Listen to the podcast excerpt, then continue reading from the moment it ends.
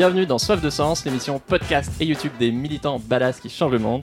Chaque semaine, je reçois un invité écolo, féministe ou qui change le monde solidaire pour t'aider dans ta quête de sens. Et aujourd'hui, on est avec le réalisateur Yann Arthus Bertrand. Bonjour Yann. Salut. On va parler de notre héritage, de quel héritage on va laisser aux générations futures. Alors je te présente en, en 10 secondes.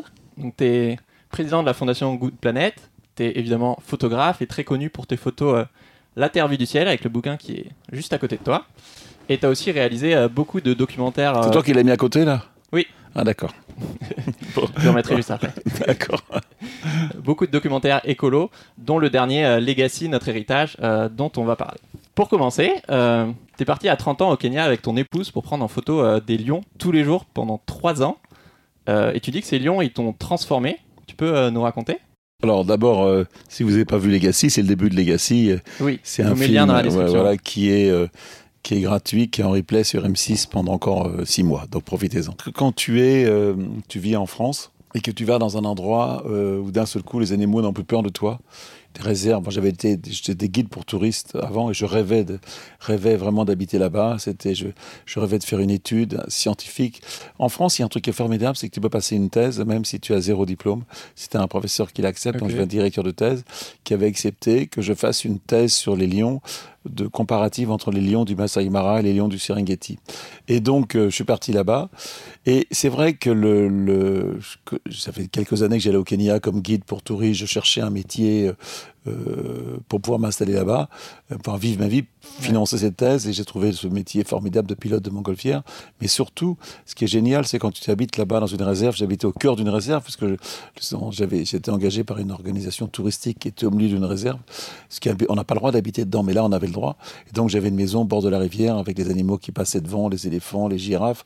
Et quand tu es un photographe animalier qui s'intéresse à la nature, quel pied extraordinaire de voir des animaux qui n'ont pas peur de toi, qui tu peux passer en bagnole près d'un lion, il te regarde, il vit sa vie. Et donc en vivre en famille comme ça pendant trois ans, avec les autres familles des animaux que tu aimes, les éléphants, les girafes, les hippopotames, quelque part c'est euh, euh, qui t'ont accepté parce qu'ils te voient, te voient tous les jours. Euh, en plus il y a beaucoup de touristes. Mais voilà, donc tout ça faisait que euh, j'avais tout ce que je rêvais de faire, quoi, d'être photographe euh, au milieu d'animaux. Voilà, je commençais la photographie, mais surtout de vivre là, amoureux avec ma femme. J'ai construit ma maison en bois avec mes amis africains. Et donc, le fait d'être là, c'était vraiment un aboutissement de. De ce qui est important pour toi. Quoi. de ce que j'avais envie d'être, de- d'être dans la vie. Ce qui- en fin de compte, on ne sait pas toujours euh, ce qu'on a envie de faire et ce que- de qui on est exactement. On n'apprend pas bien ça à l'école. Et moi, j'avais compris, quand j'avais une vingtaine d'années, que ma place était bien au milieu de la nature et des, en tout cas de, de participer à cette prise de conscience, euh, euh, de photographier la nature et de vivre là. Et donc, c'était assez formidable. Et d'ailleurs, c'est drôle parce que euh, souvent, je me dis, j'étais très heureux à ce moment-là. Et je ne l'ai pas assez euh, profité. Ouais. Quand tu quand es heureux, tu te dis, euh, ça tu le sais, et là, ça passe vite. On se souvient des moments malheureux, mais les moments heureux, on s'en souvient pas toujours. Et je regrette de ne pas en avoir plus profité. Et puis, euh, ce côté magique quoi, de vivre avec des animaux te fait prendre conscience que tu es toi-même un animal, comme Ouais. les autres. Ouais. voilà, qu'on a peur de la mort, qu'on a envie de soigner ses enfants. quoi. Tout ce que je voyais sur les animaux me ramenait un petit peu à ce que j'étais moi. Alors, c'est un peu l'anthropomorphisme, mais j'assume l'anthropomorphisme complètement. Au même moment, du coup, tu, tu l'as évoqué, tu es devenu. Euh, euh, je sais pas comment on dit, euh, conducteur de, de montgolfière. pilote de pour- montgolfière. Pilote de montgolfière. pour Non, avoir- c'est pas conducteur, c'est conducteur de train, mais pas conducteur de montgolfière. pilote de montgolfière. Et c'est là que tu as commencé à faire des, des photos Oui, bah, aériennes. Oui, j'ai compris tout de suite quelle est l'importance de la photographie aérienne, parce que quand tu fais une étude, le territoire est très important. Et donc, j'étais carrément dans, le ter- dans un territoire. euh, et donc, je pouvais regarder, euh, parce que les lions, ils bougent selon, la- selon ce qu'ils ont à manger, selon les Ah. pressions avec les groupes, des autres groupes de lions autour. Donc, c'est important de savoir où ils étaient. Et ce qui était étonnant- c'est que 50 ans après, euh, à peu près 50 ans, ouais, euh, presque, un peu, un peu moins, c'est les lions qui habitent dans le Masai Mara où je travaillais, c'est les descendants des lions que j'ai étudiés il y, a, il y a 45 ans. C'est assez génial de penser, parce que le territoire appartient aux lions, et les lions restent toute leur vie sur le même territoire. D'accord. Est-ce que tu peux nous raconter un moment où, où tu étais en l'air, où tu as vraiment, euh, je sais pas, eu un, je vais dire un coup de foot, c'est peut-être pas le bon mot, mais un Ça moment passe- ça- d'émerveillement. Ça, se passe euh, jamais comme ça. C'est pas ah comme ouais, une, c'est pas comme une belle fille que tu rencontres, tu tombes amoureux. C'est euh, quelque chose de. Moi, j'étais prêt à tout ça. Je vivais dans la nature depuis que j'ai 20 ans. Donc, euh, j'étais- j'avais déjà vu. T'as jamais un moment comme ça d'éblouissement. Ça vient petit à petit. euh, 20 ans plus tard, du coup, tu es devenu euh, journaliste aguerri et photographe, et tu, tu, lances du coup la Terre vue du ciel avec l'UNESCO. Et moi, je me rappelle quand j'étais petit et que dans la maison, je le feuilletais, mais j'avais pas du tout conscience à cette époque-là que je crois qu'il y a 4 millions de personnes, donc potentiellement 4 millions d'autres familles et d'enfants comme moi qui, mm. qui feuilletaient ces, ces, photos. Et je trouve que justement, bah, ces photos aériennes, ça permet de, de, dézoomer et de changer de regard au sens mm. propre, mais aussi évidemment au, sens figuré. Et je trouve qu'il y a un fil rouge dans, dans beaucoup de tes, tes, films qui est l'empathie.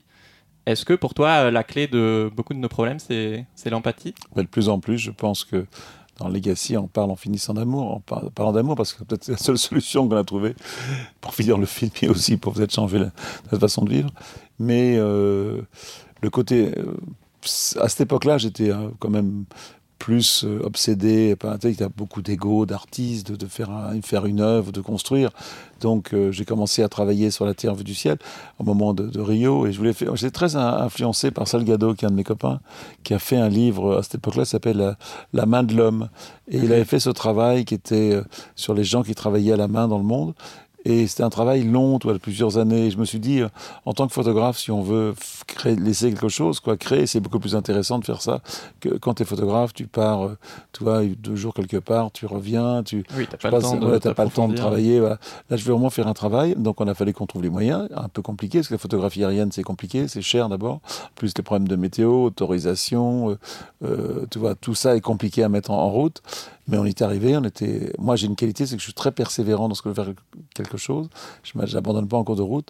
Et voilà, et pendant dix ans, on a fait ce, ce, bouquin. Et c'est un travail qui a changé ma vie. Parce que j'ai on n'a aucune idée que ça allait devenir... Euh, non, mais surtout, ça m'a changé ma vie parce que j'ai rencontré des scientifiques qui beaucoup... Il faut savoir qu'à cette époque-là, on parlait très peu d'écologie. Les gens ne se rendent pas compte que l'écologie, comme on en parle maintenant, c'est 2004, 2005, quand Al Gore est arrivé, et que vraiment c'est devenu quelque chose de de, dangereux pour notre civilisation. Là, ça a commencé à nous inquiéter beaucoup plus. Mais à cette époque-là, on parlait un peu de déforestation, on parlait de la, disparition des éléphants, des rhinocéros. Alors on disait bien sûr, on, battait, mais, on combattait, mais c'était rien à voir avec ce qu'on pense aujourd'hui. Aujourd'hui, on est quand même sidéré quand on entend la sixième extinction. À cette époque-là, on pensait sauver les animaux sauvages. Aujourd'hui, on parle de nous sauver nous. Mm. C'est comme pas la même chose. Et, Legacy, c'est un peu ça, une espèce de, de basculement de cette réflexion, ce que j'étais moi à 20 ans et ce que je suis aujourd'hui. Je suis plus du tout le même. Aujourd'hui, le, combat n'est pas, la, est pas la même chose. Et puis surtout, en vieillissant, je m'aperçois que ceux qui font, ceux qui donnent, ceux qui partagent, ont l'air plus heureux que les autres. Quoi. Donc euh, voilà. Euh, dans Legacy justement. Euh, je crois que ça a été un tournage assez euh, original pour toi parce que bah, comme il y a eu le Covid, vous étiez obligé de recruter des, des non, mais dit, droneurs, dronistes aux quatre coins du monde. Des, non mais c'est pas à cause du Covid, c'est vraiment une décision qu'on a choisie. Ah d'accord. Parce que je ne voulais plus voyager, je prends plus l'avion, donc je voulais avoir des images. et c'est idiot d'envoyer quelqu'un, s'il y a quelqu'un qui est sur place, qui a déjà l'autorisation, c'est beaucoup plus simple. Ça n'a rien à voir avec, avec la vie qu'on avait avant. Si Aujourd'hui, euh, à faire des photographies aériennes, tu, donnes un téléphone, euh, deux jours après, tu les as. Quelqu'un les a faites pour toi. Toi, en tant que réalisateur, comment ça a modifié ton expérience euh? Oui, c'est une nouvelle façon de... Par exemple, on se fait un film en ce moment sur la biodiversité euh, et on a demandé à tous les gens qui filment en France de nous envoyer des images. On est submergé par les images et c'est génial parce qu'en fin de compte, tout ce qu'on a, c'est impossible. Euh, une vie suffirait pas pour les faire. Donc on, on, va, on va mettre en avant tous les gens, on va faire quelques tournages, mais surtout le 80%, 80 du film va être fait par des images déjà faites par des gens qui photographient depuis 10, 15 ans les animaux et ils connaissent ça bien mieux que toi. Donc tu as passionné des chauves-souris, passionné de la, la taupe, toi, passionné des, des martinets. Donc tout ça, c'est une histoire formidable. Ça doit être ultra frustrant de tout couper euh, au montage après. Euh. Et en même temps, euh, quand ça tient, moi je fais des films longs, s'il doit être long, il sera long. Bah, Human, ça fait, ça fait 3 heures et quart, c'est très long, mais c'était la bonne longueur de film. Voilà. Mm. Mais tu laisses pas le temps passer, mais tout m'a dit c'est trop long. Et quand on a fait Woman, je me suis vraiment réduit à deux heures et j'aurais aimé que le film, c'est des expériences tout ça. Mm. Tous ces films-là, c'est pas des films commerciaux, je pense quoi. Si bien sûr, il y a un business, il y a des salles de cinéma, tout le monde doit vivre, mais ça dépasse un peu des films de fiction. Quoi. On parle de quelque chose de bien plus important, on pense du sens de la vie. Quoi. Donc euh, c'est euh, peut-être plus important que tout. Quoi. Et on peut passer 3 heures, 4 heures, 5 heures pour réfléchir au sens de sa vie, je pense. Pour toi, c'est quoi alors euh, notre héritage? Oh, l'héritage, c'est l'héritage que ma génération. Il faut imaginer quand même que Nous, euh, on a tous vécu sans se poser la question du réchauffement climatique, du règlement climatique, de la pollution. Quoi. On y allait. Quoi. On mm. Aujourd'hui, on sait bien qu'on est en train de détruire la planète. Et donc, mon héritage, ben, c'est justement cette, euh, cette civilisation qui est accro à la croissance, reliée à la religion de la croissance, et qu'on n'arrive pas à arrêter. C'est quelque chose d'invraisemblable, d'ailleurs, parce que tu sais ce qu'il faut faire, on le sait. Il suffit d'arrêter les énergies. C'est fou de penser que c'est en train de nous tuer. C'est écrit, c'est euh, analysé, c'est mm. analyse scientifique très compliquée. Il y a quand même 18 000 scientifiques qui ont signé euh, cette, euh, cette tribune qui était la une du monde. Je me souviens très bien de la une du monde qui parlait de la, la sixième extinction. Je trouve ça sidérant, quoi. J'aurais d'ailleurs aimé la garder, cette une, pour me dire, mais vraiment, comment est-ce qu'on peut aujourd'hui penser encore la sixième extinction. C'est, euh, c'est inimaginable de penser qu'en plus c'est, toi, c'est moi qui la faisons, personne d'autre. Mm. Et c'est ça qui, qui est, euh, qui est euh, extrêmement dérangeant. Voilà. Pour moi, quand je pense à l'héritage, je pense à, à la mort, et je trouve que bah, si déjà individuellement c'est autant tabou de se projeter sur notre propre mort dans X années, je me dis forcément que réfléchir à, sur du long terme à l'écologie, c'est, beaucoup plus compliqué pour, pour la plupart des gens. Quoi. Sans doute.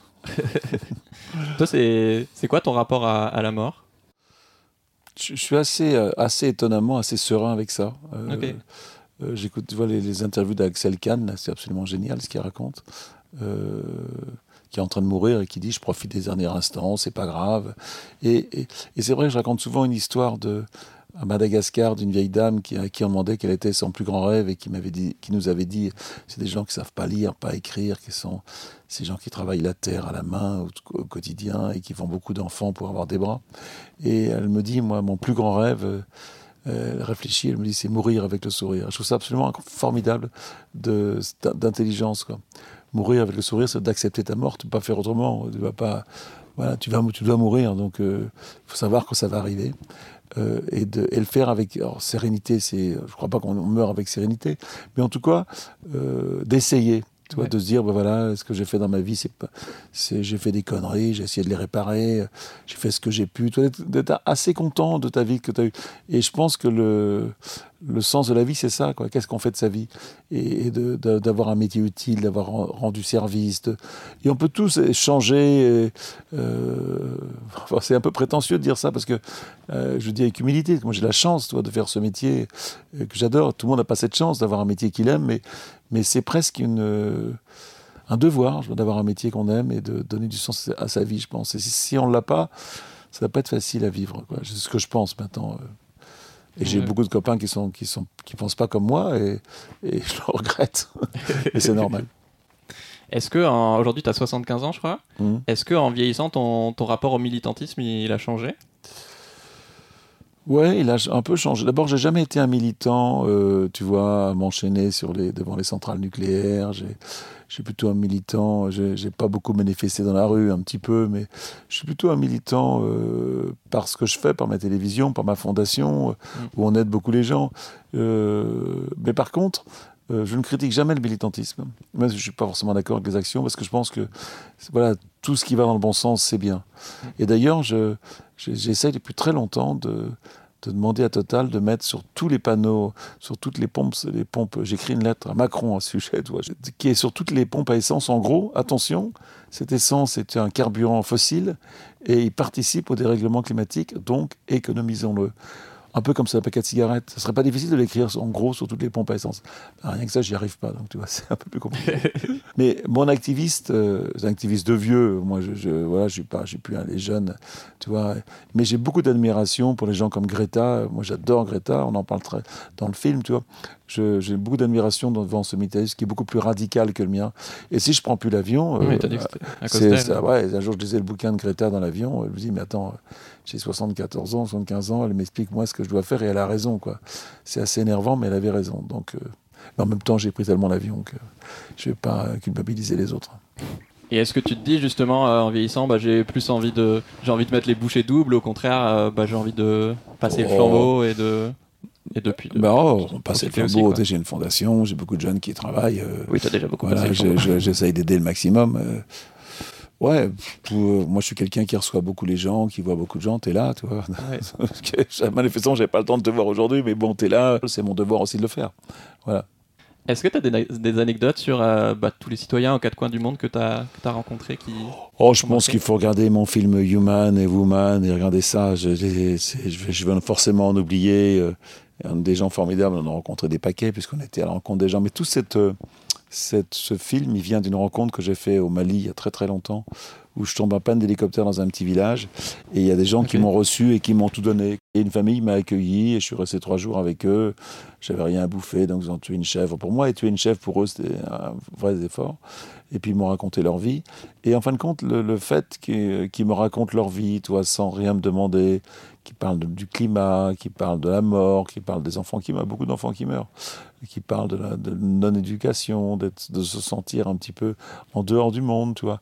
Tout ça euh, m'a vraiment ouvert les yeux sur, sur la façon de vivre et ce que j'étais moi, et ça m'a rendu euh, vraiment, euh, tu vois, moins con, vraiment, tu vois. De, Mon travail, moi, c'est d'envoyer un message d'éveil sur le monde et voilà, un journaliste, en fin de compte, de, raconter ce qui se passe. Et je me suis dit que la, parole de ces gens intimes était très importante. Et on avait monté le projet qui s'appelait 6 milliards d'autres, qu'on a montré au Grand Palais euh, dans les années 2006-2007, ou 2008, je crois. Et on avait, on il y avait 6000 interviews qu'on a, qui a été montées. Et c'est des jeunes euh, que j'avais envoyés à, travers le monde avec une petite caméra, poser les mêmes questions à tout le monde. Il y avait 50 questions tu vois, sur la religion, l'amour, le pardon. Et c'était au Grand Palais. Et ça avait très bien marché. Et il y a quelques années, j'ai voulu faire ce, un mélange de film aérien et de ces questions essentielles. Ça s'appelle Human. Et c'est un film que j'adore. C'est pour moi un, un, de mes films préférés, euh, avec la musique de mon ami Armand Amar. Euh, voilà. Et on vient de faire Woman. Et le prochain. Le prochain sera un film sur les réfugiés. Ah, trop bien. Tu me dis si c'est maladroit comme question, mais moi je suis né en 90 et des fois je me dis, euh, bah, je suis bien content de ne pas être né en, en 2020 aujourd'hui. Euh, est-ce que toi c'est quelque chose que tu te dis des fois euh? Ah non, jamais.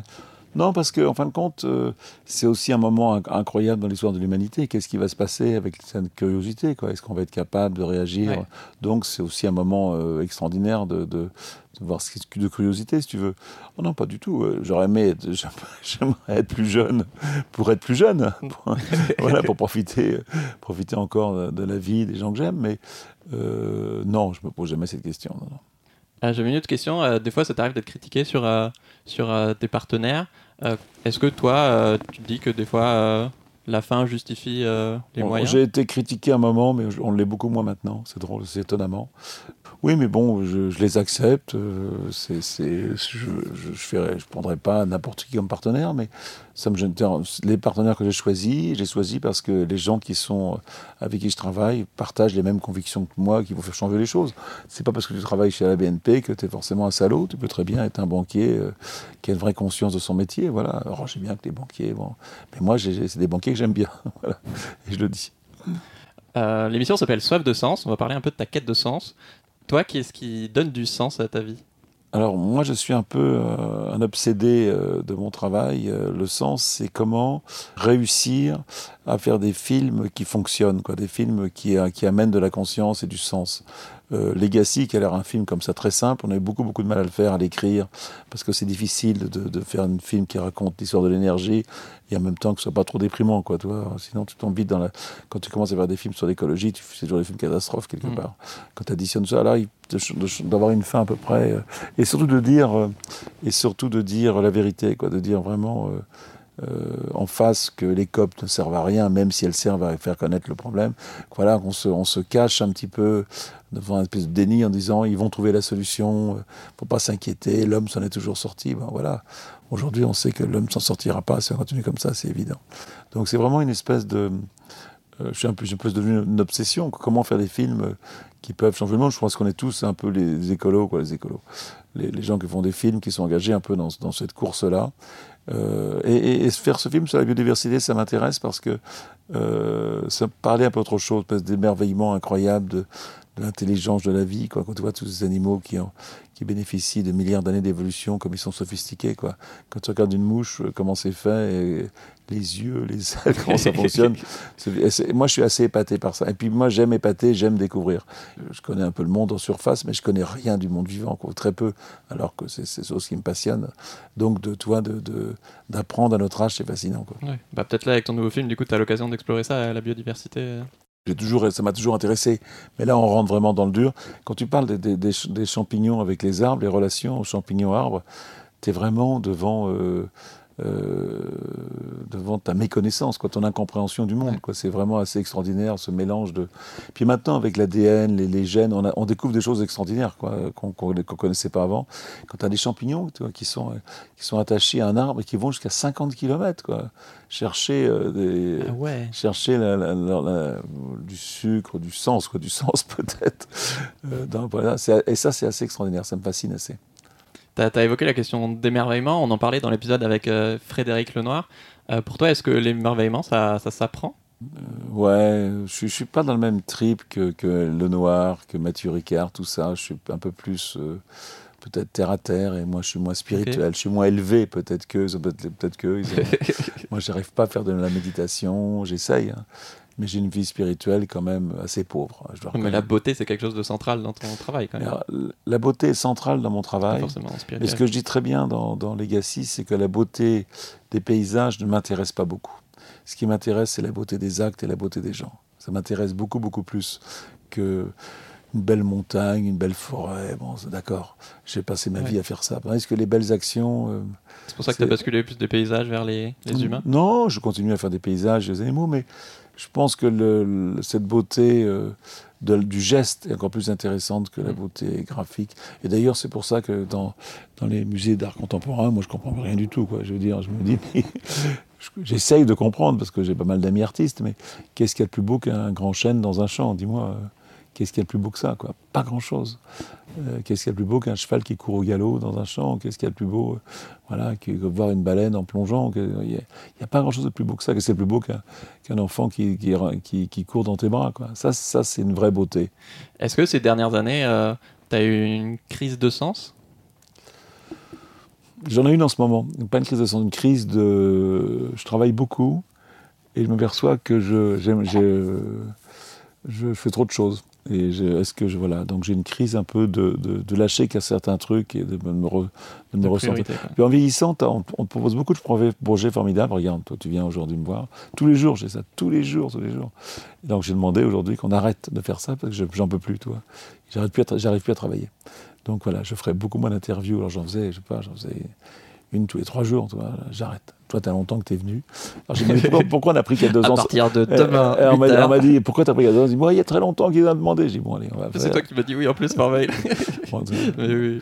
Ouais, bah, tu sais, bah, d'abord, j'ai beaucoup de mal à dire non. Oui, c'est ce que m'a dit ton équipe. Euh, aux gens qui sont euh, sympas, euh, qui vont dans le même sens que moi, j'ai envie d'aider, quoi. J'aime bah, aider. Je comprends bien. Je pense que, tu vois, cette époque nous permet de donner du sens il euh, n'y a pas de sens. La vie, elle n'a aucun sens. C'est toi qui décides de donner ou pas. C'est toi qui dis, qui dis moi, je donne du sens à ma vie, mais sinon, tu peux très bien vivre sans donner aucun sens. Et tu seras peut-être pas plus malheureux. Mais donner du sens à ce qu'on fait, quoi. donner du sens à son travail, donner du sens euh, aux relations qu'on a autour de soi. Alors, ça, c'est assez nouveau avec moi. J'essaye de, de. Moi, je suis quelqu'un de difficile, compliqué. Euh, chiant quelque part. Donc j'essaye aujourd'hui d'être un peu moins chiant, de m'excuser avec les gens que j'ai emmerdés. Bah, je travaille avec des équipes depuis très longtemps. Quoi. Nous, on est très proches. Tout en train, on est, on est, c'est une famille ici à travailler avec moi. Euh, et, et, ça me fait du bien et j'ai l'impression qu'on est, est encore meilleur. Voilà, donc euh, ça me dérange pas. Et puis aussi la différence, c'est quand tu fais un film, tu travailles beaucoup de gens. Quand tu fais la photo, c'est tout seul. Quand tu fais un film, il y a le montage, il y a le, la production, il y a des gens qui cadrent. Mm. Bon, c'est tout un énorme truc. Tu n'es jamais tout seul. Quoi. C'est beaucoup plus euh, difficile de faire un euh, de faire un film réussi avec une équipe.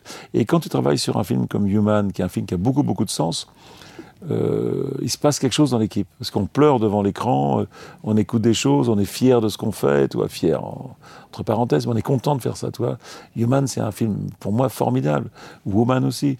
Et le film sur les réfugiés, quand tu vois la vie des réfugiés, quand tu vois la façon dont on les accueille, voilà, tu te dis, euh, il y a un film à faire là-dessus, parce que les histoires des réfugiés, c'est dément, quoi. Ouais. Partir de son pays, comme ça, de tout abandonner, hein, tout vendre et partir euh, à l'aventure sans savoir où tu vas, tu vois, c'est, euh, voilà, et ça, c'est vraiment formidable.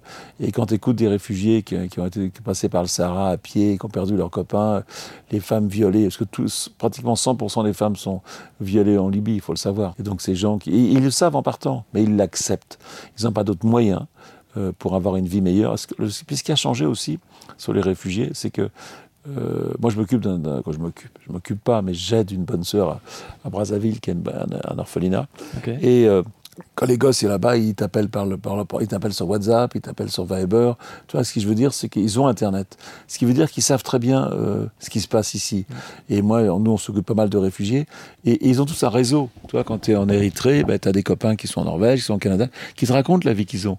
Ah, quand tu n'as pas, quand pas de démocratie, pas à manger, euh, pas d'éducation, pas de service de santé, tu vois, pas de démocratie, ben, tu n'as qu'une envie, c'est de partir de ce pays. Euh, euh, et alors que, alors que as sur ton téléphone, toujours, euh, tu vois ce qui se passe, tu vois les, salaires, tu vois les, les, lois sociales, tu te dis, mais merde, j'ai envie d'y aller. Quoi. Et c'est normal qu'ils aient envie d'y aller. Et c'est pour ça que les gens sont prêts à risquer leur vie et risquent vraiment leur vie en traversant la Méditerranée, parce qu'il y a ce paradis incroyable. Et moi, je pense que la grande crise migratoire n'a pas encore commencé. Ce qui s'est passé à Ceuta ah il n'y a pas très longtemps, euh, on va être un jour submergé on pourra faire tout ce qu'on veut. Et ça, il faut, faut s'y préparer, je pense.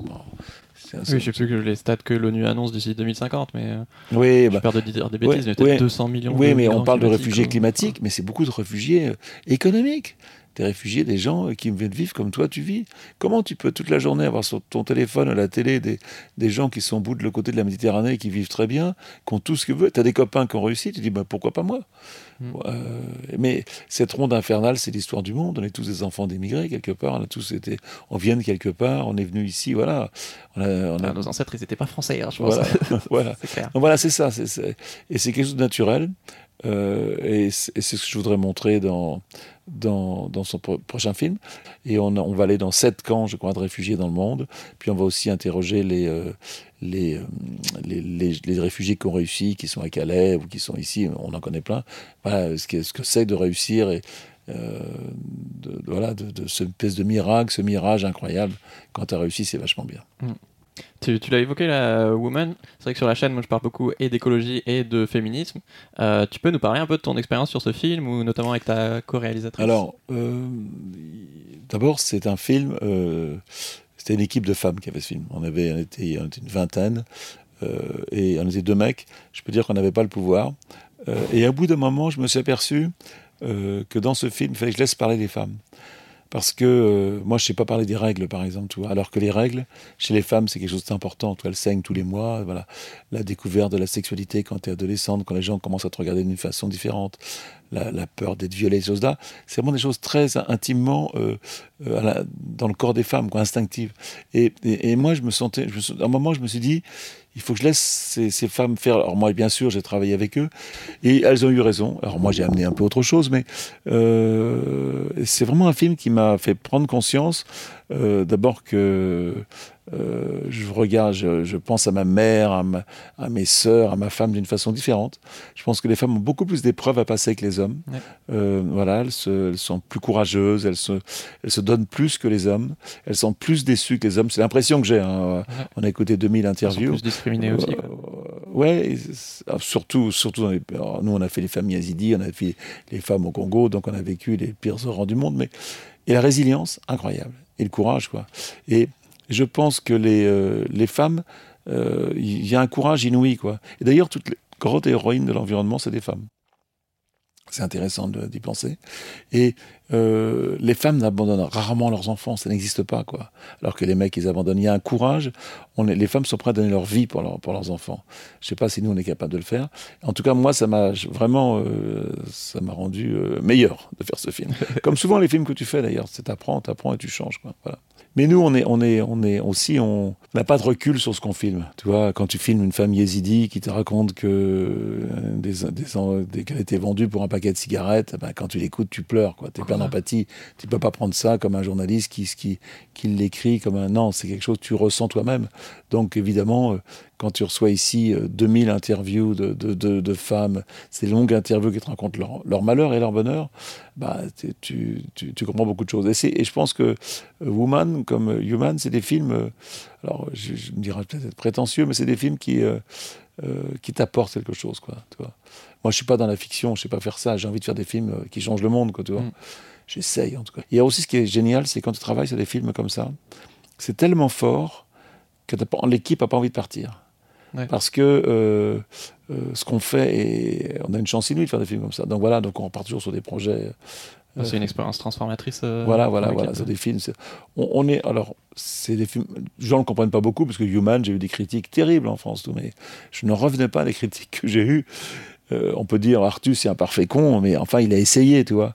Mais j'étais descendu sur ce film du style, euh, tu vois, ce film n'a aucun sens. euh, c'est des images de Benetton mis bout à bout, bout à bout. Tu, tu te dis, mais attends, euh, espèce de méchanceté, tu vois, une- comme si euh, il y avait une peur d'être ému par quelqu'un qui te raconte une histoire difficile, tu vois. Comme si on avait peur de cette émotion, qu'on veut surtout pas l'avoir, tu vois. Ouais, c'est nunuche c'est nu- nunuche et gnangnan de pleurer devant quelqu'un qui te raconte une belle histoire. Bah non, moi, j'aime bien les, hommes qui savent pleurer, c'est vrai. Et justement, je trouve que une grande force de, ces films, c'est de, dézoomer, nous, de notre quotidien, de notre point de vue situé, euh, selon euh, notre âge, notre sexe, notre genre, notre catégorie sociale, notre ville, etc. Et de. Bah, c'est tout bête, mais d'arriver ouais, à se rappeler qu'on fait partie d'une immense famille et. Aussi, bah ouais, d'avoir des points de vue qu'on n'a pas l'habitude d'entendre, quoi. Je suis d'accord avec toi. Je, je pense que l'empathie, toi, d'aller vers l'autre, de savoir partager, euh, c'est vraiment important. Et l'écologie aujourd'hui, si elle n'est pas humaniste, elle peut pas exister. Quoi. Mm. Une écologie, l'écologie de combat, euh, c'est pour ça aussi que peut-être je suis un petit peu dégagé de l'écologie, tu vois, de combat. vi- euh, parce que je trouve qu'il faut savoir aimer même les gens qui vont pas comme toi. C'est comme ça qu'on les fera changer, sinon ça marchera pas. Et encore autre chose, Oui. n'oubliez pas d'aller à la, fondation Cool Planète. Oui. Parce qu'on a créé euh, dans le bois de Boulogne un endroit incroyable, un petit château avec 3 hectares, qui est gratuit, ouvert à tous, où il y a une école de cuisine, il y a euh, des salles de cinéma avec des films, il y a une rue géante, il y a un escape game sur le carbone, il y a la, Il y a un escape game. Ah, mais j'y vais tout de un suite. escape game sur le carbone. C'est vraiment une utopie cet endroit. Tu vois, une utopie de créer un endroit où tu peux parler de gentillesse, de bienveillance, d'ouverture. Donc, euh, je conseille à tout le monde d'aller euh, à, à cette fondation. On a 350 bénévoles qui viennent donner coup de main, pas tous ensemble. Et ça donne euh, à cet endroit une espèce une couleur très humaine. Voilà. Ouais, c'est un très bel endroit. Euh, si cet épisode t'a plu, bah voilà, je te mets tous les épisodes sur euh, l'écologie, euh, notamment avec Camille Etienne, donc la complémentarité sur la relève écolo. N'hésite pas à t'abonner et à partager cet épisode. Et voilà, merci beaucoup Yann, Salut. et on dit à la prochaine. Ciao Salut.